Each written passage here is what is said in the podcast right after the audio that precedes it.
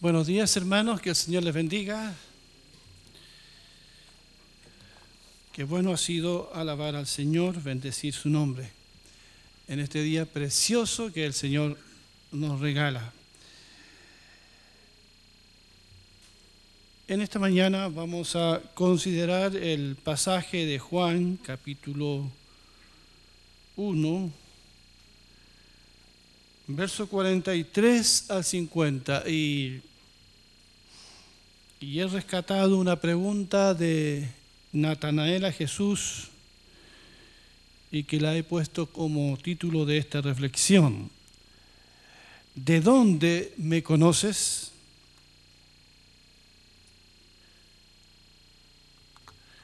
Leo nuevamente este relato. Dice, al, siguiente, al día siguiente Jesús decidió salir hacia Galilea. Se encontró con Felipe y lo llamó, sígueme. Felipe era del pueblo de Bethsaida, lo mismo que Andrés y Pedro. Felipe buscó a Natanael y le dijo, hemos encontrado a Jesús de Nazaret, el hijo de José, aquel de quien escribió Moisés en la ley y de quien escribieron los profetas.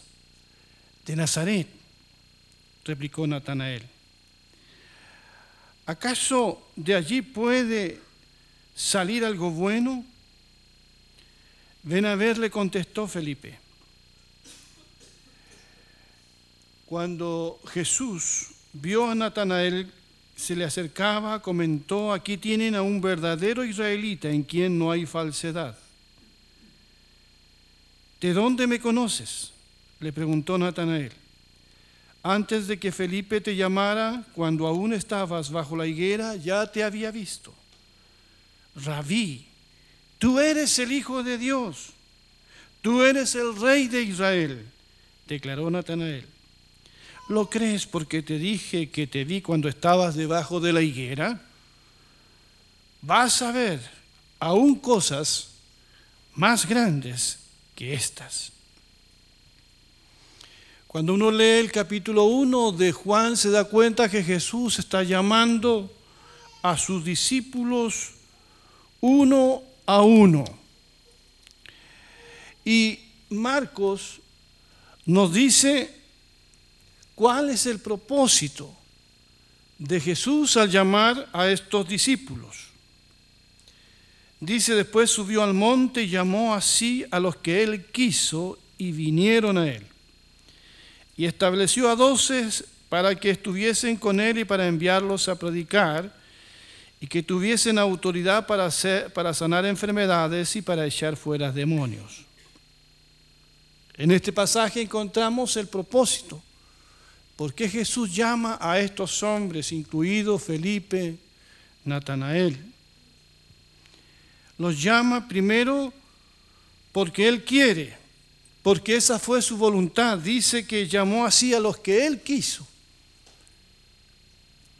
El Señor diría más tarde, no me elegisteis vosotros a mí, sino que yo los elegí a ustedes si usted cree que es hijo de Dios por una elección suya, dice aquí que Él llamó a los que Él quiso y vinieron a Él. Y los llamó en primer lugar para que estuviesen con Él. Eso dice. Para que tuviesen comunión con Dios. Cuando Dios nos llama a nosotros, nos llama justamente primero para eso, para que tú lo conozcas, para que nosotros estemos con Él, tengamos un encuentro con Él. Para eso nos llama, para conocerlo, para amarlo, para tener comunión. Dice, y estableció a doce para que estuviesen con Él. En esos tres años, estos hombres estuvieron con Jesús, aprendieron a los pies de Jesús, lo conocieron. Y cuando estuvieron con Él, fueron enviados, en el segundo paso, enviados a predicar. No podemos predicar si primero no estamos con Él, si primero no lo conocemos a Él. Hay mucha gente que se lanza a predicar sin conocer la palabra de Dios sin conocerlo a Él. Y después, en tercer lugar, y para que tuviesen autoridad para sanar enfermedades y para echar fuera demonios. Y ahora entonces le toca el turno de ser llamado a esto a algunos discípulos. Allí dice que al día siguiente Jesús decidió salir hacia Galilea y se encontró con Felipe. Y lo llamó y le dijo, sígueme. Le toca el turno entonces a Felipe. Ya el Señor, si uno lee los pasajes anteriores a este pasaje de Juan, uno ve que el Señor ya había llamado a Andrés y había llamado a Pedro también. Ahora le dice a Felipe una palabra, ¿verdad? Tan sencilla pero profunda a la vez, le dice, sígueme. O sea, ven, ven Felipe y aprende de mí. Sígueme, sé un discípulo, porque un discípulo no es otra cosa que un seguidor de Jesucristo, un aprendiz. Entonces, Felipe es llamado a seguir a Jesús, a aprender de Jesús, a conocer a Jesús. Es un llamado sencillo, pero es un llamado directo al corazón. ¿Se acuerdan ustedes cuando estaba Mateo, el recaudador de impuestos, allí sentado, cobrando los impuestos, haciéndose la América, ¿verdad? Y Jesús pasa. Y en Mateo 9 también lo, que, lo queda mirando. Y le dice, Mateo, sígueme. ¿Y qué hizo Mateo? Dejó lo que estaba haciendo era bueno para él, pero Jesús era mejor. Y lo siguió. Sígueme. ¿Te ha dicho a ti Jesús, sígueme? ¿Sabes lo que eso significa? Seguir a Jesús. Y Felipe hace lo mismo que hizo Andrés con su hermano Pedro. La Biblia dice que Andrés trajo a su hermano a Jesús. Y Felipe trae, trae a Jesús a Natanael. Porque esa es nuestra tarea, hermanos. No es otra cosa que traer hombres y mujeres a Jesús. Hombres y mujeres a un encuentro con Dios. Felipe buscó a Natanael y le dijo, hemos encontrado a Jesús de Nazaret el hijo de José, aquel de quien escribió Moisés en la ley, de quien escribieron los profetas, de Nazaret. Y la respuesta de Natanael fue, de Nazaret. ¿De Nazaret? ¿De Nazaret puede salir algo bueno? Wow. Si bien es cierto, Jesús nació en Belén, pero ustedes saben que se crió en Nazaret. Por eso es conocido como Jesús el Nazareno. Y toda su juventud Jesús la pasó en Nazaret. Trabajó con su padre, el carpintero. Los descubrimientos arqueológicos indican que Nazaret se trataba de una aldea agrícola, de no más de 200 habitantes en los días de Jesús. Hoy día Nazaret tiene como 60, 70 mil, es una ciudad más moderna. Pero en ese tiempo era una villa, un pueblo pequeño. Incluso en el Antiguo Testamento ni siquiera se menciona Nazaret, nunca. Pero en ese pequeño pueblo Jesús pasó su infancia y su juventud. En esta aldea muy poco conocida y que estaba como el resto de Palestina bajo el dominio de los romanos.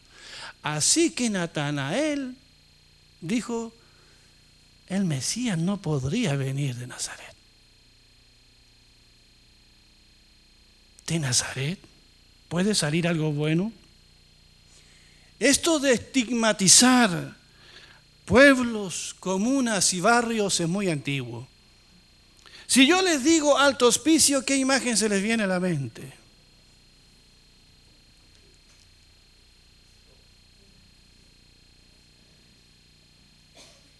Ustedes saben que estuve 18 años en Iquique y plantamos una pequeña iglesia en Alto Hospicio. En Alto Hospicio hay gente maravillosa, gente trabajadora. Pero la gente se quedó con una imagen que no es la realidad. Hay pobreza como en todos lados, pero hay gente trabajadora. Hay, iglesias allí, hay hermanos allí pero nos hemos quedado a veces con una imagen. ¿Qué imagen, verdad, se nos viene a la mente si pensamos en alguna comuna acá en Santiago o en algún barrio que han sido estigmatizados? Pero me llama la atención, el Señor nació en Belén y se crió en Nazaret. Él fue un provinciano él vivió con aquellos que eran marginados. Él se identifica con los olvidados, con los pobres. Él fue a Jerusalén, pero allí lo condenaron y nunca lo escucharon. Y por eso cuando, cuando Natanael sabe que es de Nazaret, él pregunta, ¿de Nazaret? puede venir algo bueno. Y lo bueno que hizo Felipe es que no se puso a discutir con él, porque nosotros somos buenos para discutir a veces, ¿no? Y pensamos que con discusiones vamos a ganar gente para Cristo. No, Felipe no se puso a discutir con él. Solo le dice, compruébalo por tú mismo. Ven, y ve, convéncete por ti mismo. A veces nosotros queremos convencer con argumentos humanos a la gente de la verdad de nuestras creencias. ¿Y qué dice aquí el relato? Cuando Jesús vio a Natanael que se le acercaba, porque, porque Natanael le hizo caso a Felipe, fue a ver por él mismo, el Señor hace este siguiente comentario. Aquí tienen un verdadero israelita en quien no hay falsedad. ¿De dónde me conoces? le preguntó Natanael. Antes de que Felipe te llamara cuando aún estaba bajo la higuera, yo ya te había visto. Rabí le dice, tú eres el Hijo de Dios, tú eres el Rey de Israel, declaró Natanael. ¿Lo crees porque te dije que te vi cuando estabas debajo de la higuera? Vas a ver aún cosas más grandes que estas. Así que Natanael vio por sí mismo y en su primer encuentro con Jesús de Nazaret quedó profundamente sorprendido de que Jesús lo conociera. ¿De dónde me conoces? Jesús conocía que era un hombre íntegro. Conocía de la búsqueda de Natanael porque Allí bajo la higuera los hombres se sentaban a reflexionar y a meditar en las escrituras. Era un hombre que estaba buscando, ¿de dónde me conoces? Y Jesús le dice a Natanael, yo te conozco desde siempre. Y mi pregunta para ustedes en esta mañana y para mí, ¿de dónde nos conoce Dios a ti y a mí?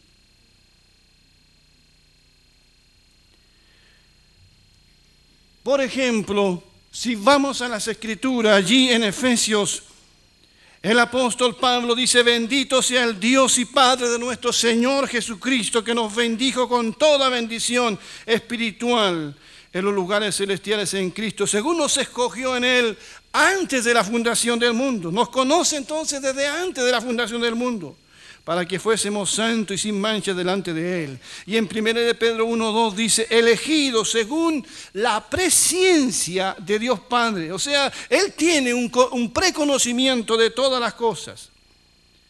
En nuestra mente finita como la nuestra, no entenderemos a un Dios que todo lo sabe, a un Dios omnisciente. Y solo tendremos que maravillarnos como Natanael aquí. ¿De dónde me conoces? Quiero que meditemos en esa, en esa pregunta, ¿de dónde me conoces? Dice el conocido Salmo 139, que nos habla del conocimiento de Dios. Dice, oh Señor, has examinado mi corazón y sabes todo acerca de mí. Sabes cuando me siento y cuando me levanto. Conoces mis pensamientos, aun cuando me encuentro lejos. Me ves cuando viajo y cuando descanso en casa. Sabes todo lo que hago. Sabes lo que voy a decir incluso antes de que lo diga, Señor. Vas delante y detrás de mí. Pones tu mano de bendición sobre mi cabeza. Semejante conocimiento es demasiado maravilloso para mí. Es tan elevado que no puedo entenderlo. Cuando niño, yo, yo lo recuerdo muy bien, cuando era niño me pregunté muchas veces esto, ¿cómo Dios puede saberlo todo? Cuando mi maestra de escuela dominical me decía que Dios está en todas partes y Dios todo lo conoce, que es un Dios omnisciente, yo me preguntaba en mi mente infantil, ¿verdad? ¿Cómo Dios puede hacer eso? ¿Cómo Dios puede conocerlo todo? ¿Cómo entender su omnisciencia? El preconocimiento que tiene de todas las cosas. Lo único que podemos hacer nosotros frente a esto es lo que dice David aquí. Semejante conocimiento es demasiado maravilloso para mí, es tan elevado que no puedo entenderlo. ¿Cuántos dicen amén a eso? Leí esta semana algo que me llamó mucho la atención de Rafael Juste, un neurocientífico español que visitó Chile por estos días. Él dice que todos los pensamientos podrían ser hackeados. Es uno de los científicos que más ha estudiado el cerebro humano. Dice que nadie había pensado que se podía leer la mente, pero con nuevas técnicas, dice, esto comienza a ser posible. Por eso hoy él impulsa la integración de los llamados neuroderechos en la Declaración Universal de los Derechos Humanos, al establecer medidas que protejan los pensamientos que de acuerdo a Juste podrían entonces ser hackeados.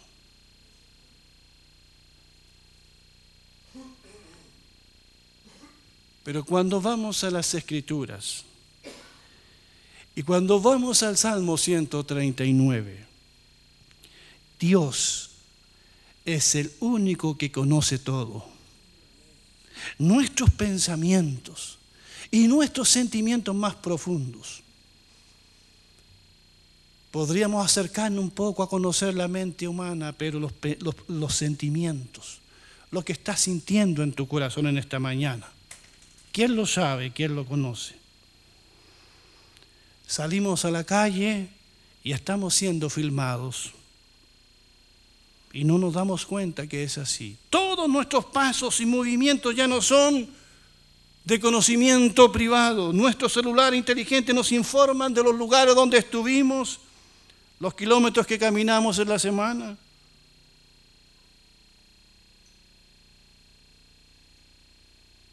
Es como para asustarse.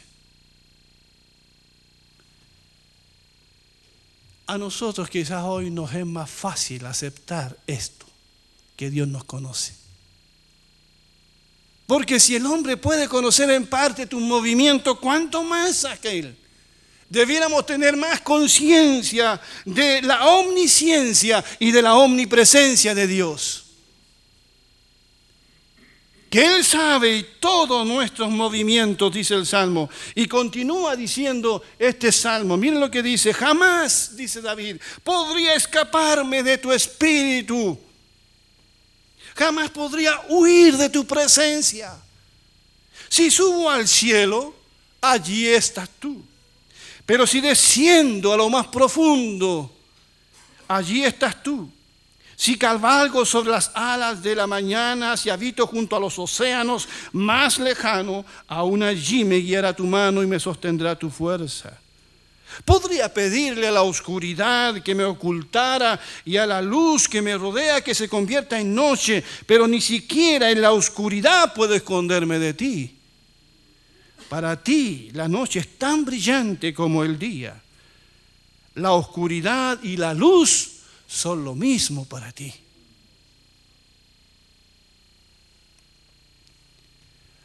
A decir verdad, hermanos y amigos, y es algo que he dicho en otra ocasión, siempre, nosotros siempre, siempre estamos en la presencia de Dios. Siempre.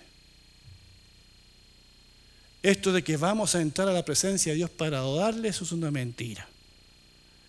Porque tú siempre estás en la presencia de Dios. Dime un lugar, un momento en que no estés en la presencia de Dios. ¿Dónde te podrías esconder? ¿Dónde podrías decir, no estoy en la presencia de Dios ahora?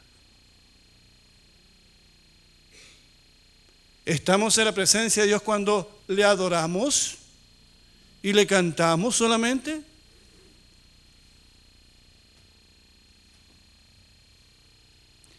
Quiero citar dos frases del profeta Elías, mi profeta favorito. No, no, no tiene nada que ver con mi nombre, por si acaso. Dice, vive el Señor, Dios de Israel, en cuya presencia estoy. Y después lo vuelve a repetir, vive el Señor de los ejércitos, en cuya presencia estoy. Elías vivía en la presencia de Dios. Él sabía. Quiso huir, se metió en una cueva y ahí el Señor le habla, ¿qué haces aquí?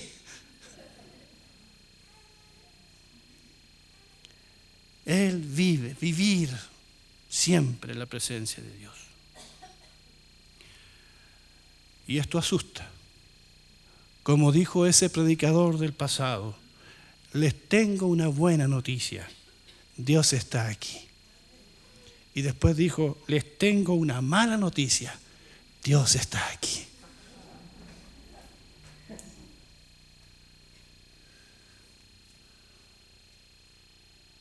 La presencia de Dios es una buena noticia y una mala noticia para el pecador. En el cielo está la presencia de Dios, pero también en el infierno. El que gobierna en el infierno es el Dios Todopoderoso. El humo sube delante de la presencia del Cordero, dice Apocalipsis, porque no existe un lugar no existe oscuridad que nos oculte de aquel que todo lo escudriña. David avanza en el Salmo y dice al final ese pasaje que todos conocemos. Tú creaste las delicadas partes internas de mi cuerpo y me entretejiste en el vientre de mi madre. Gracias por hacerme tan maravillosamente complejo. Tu fino trabajo es maravilloso, lo sé muy bien. Tú me observas mientras iba cobrando forma en secreto, mientras entretejían mis partes en la oscuridad de la matriz. Me vistes antes de que naciera. Cada día de mi vida estaba registrado en tu libro. Cada momento fue diseñado antes de que un solo día pasara. Qué preciosos son tus pensamientos acerca de mí, oh Dios. No se pueden enumerar.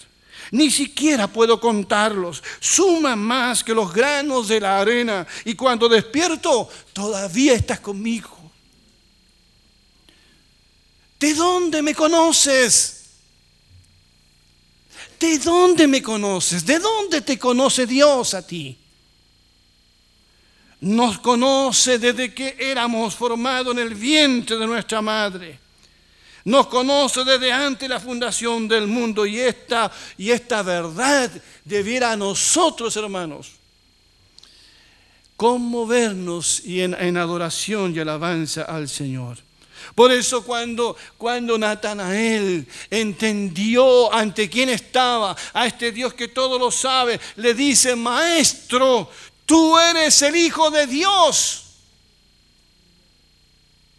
Tú eres el rey de Israel. El testimonio de Natanael respecto a Jesús fue mucho más profundo. Para Felipe, hasta este momento, ese nazareno era el hijo de José, el Mesías. Para Natanael, era el hijo de Dios, el rey de Israel. Y para ti, ¿quién es realmente Jesucristo? Y más adelante en este Evangelio, allí en el capítulo 2, versos 23 al, al 25, dice, mientras estaba en Jerusalén durante la fiesta de la Pascua, muchos creyeron en su nombre al ver las señales que hacía. En cambio Jesús no les creía porque los conocía a todos no necesitaba que nadie le informara nada acerca de los demás, pues él conocía el interior del ser humano. Bendito sea su nombre.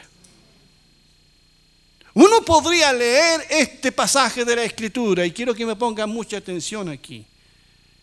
Uno podría alegrarse al saber que muchos creyeron en el nombre de Jesús al ver las señales y milagros que hacía. ¿No es para alegrarse eso? Pero no, no es para alegrarse. Porque dice aquí que Jesús no les creía. Porque los conocía a todos. Sabía que su fe no era genuina y que pronto volverían atrás, porque creían solo por las señales y milagros que veían, no creían por él mismo, no creían por la palabra de Dios. La Biblia dice que la fe viene por oír la palabra de Dios. Hay gente que cree por los milagros, pero así se va también. Así dejan de creer. Pero Jesús no. Muchos creyeron en su nombre. En cambio Jesús no les creía. Porque Él ve tu corazón y Él ve mi corazón. He visto eh, eh, con los años que tengo y predicando el Evangelio, he visto tanta gente aparentemente convertida a Jesús, pero no están convertidos a Jesús. Porque hoy no están. Fueron atraídos por una emoción y parece que creyeron, parece que se convirtieron, parece que nacieron de nuevo. Un parece, pero ya no están. Porque todo era vano, todo era mentira. Y hay uno que conoce tu corazón y mi corazón. Y ese conoce cuál es la razón por la que tú estás aquí en esta mañana. Él la sabe, Él sabe si tú crees o no, o aparentas creer. Él sabe cómo es tu adoración, Él sabe todos tus movimientos, Él conoce todo mi corazón, todo lo que hago, las motivaciones que hay detrás de lo que hago. Porque yo podría hacer cosas muy buenas, pero ¿cuál es la motivación detrás? ¿Cuál es la motivación detrás? ¿Por qué hacemos lo que hacemos? ¿Por qué con los varones vamos a repartir café caliente a la gente que está en la calle? ¿Cuál es la motivación? Eso Dios lo conoce. ¿Crees realmente en el Señor?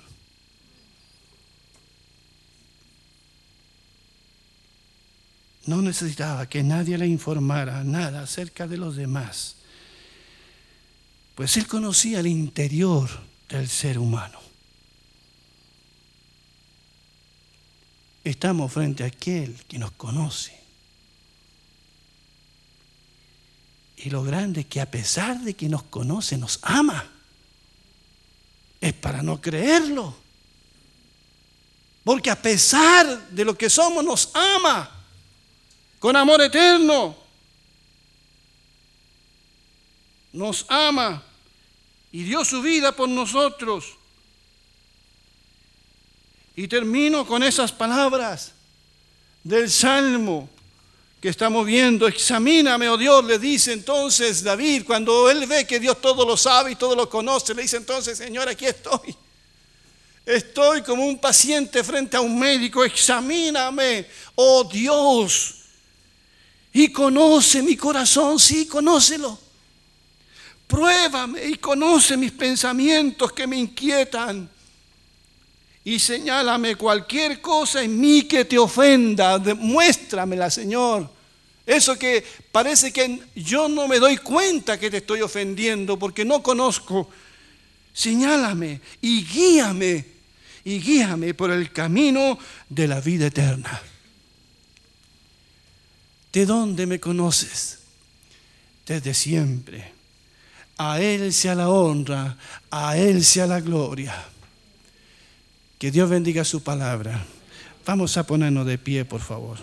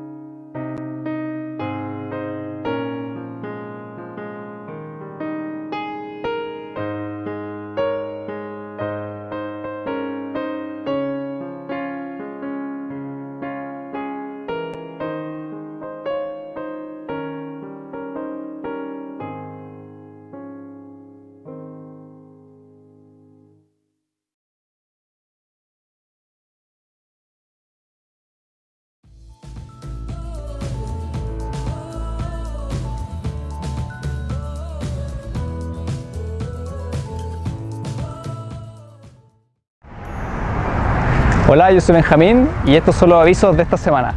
La mujer que teme a Jehová, esa será alabada.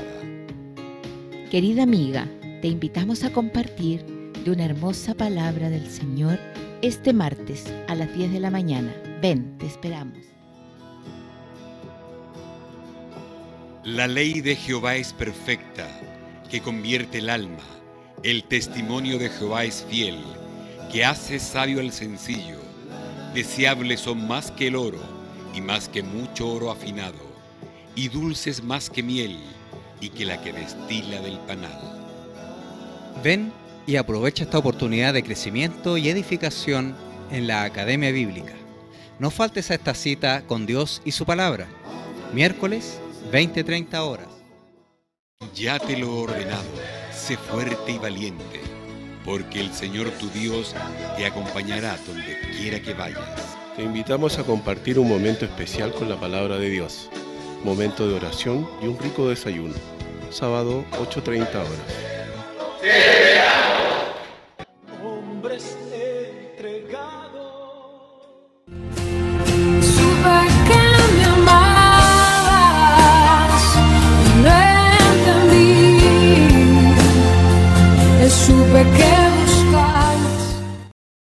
Que nadie te menosprecie por ser joven. Al contrario, que los creyentes vean en ti un ejemplo a seguir en la manera de hablar, en la conducta y en amor, fe y pureza. Joven, Jesús te está llamando. Participa en las actividades recreativas y lo más importante, conocer la palabra de Dios. Ven y comparte con nosotros los sábados a las 19 horas.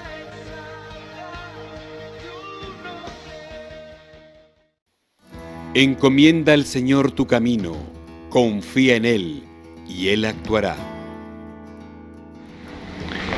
Amigos y hermanos, somos llamados a presentar nuestras peticiones delante de Dios y Él hará. Te invitamos a que vengas a acompañarnos a orar contigo los días domingos a las 10 de la mañana. También te invitamos a que compartas tu petición o tu acción de gracias a través de nuestro formulario, a través de nuestro grupo de WhatsApp o también de nuestro webpage. Dejen que los niños vengan a mí y no se lo impidan. Hola amiguitos, te invito a participar con nosotros todos los domingos a las 11 de la mañana para saber algo más de tu amigo Jesús. Comparte este aviso para que esto pueda llegar a más gente y todos puedan conocer al Señor. Sigue nuestras redes sociales de Twitter, Instagram, a nuestro fanpage, nuestro canal de YouTube y en nuestro sitio web.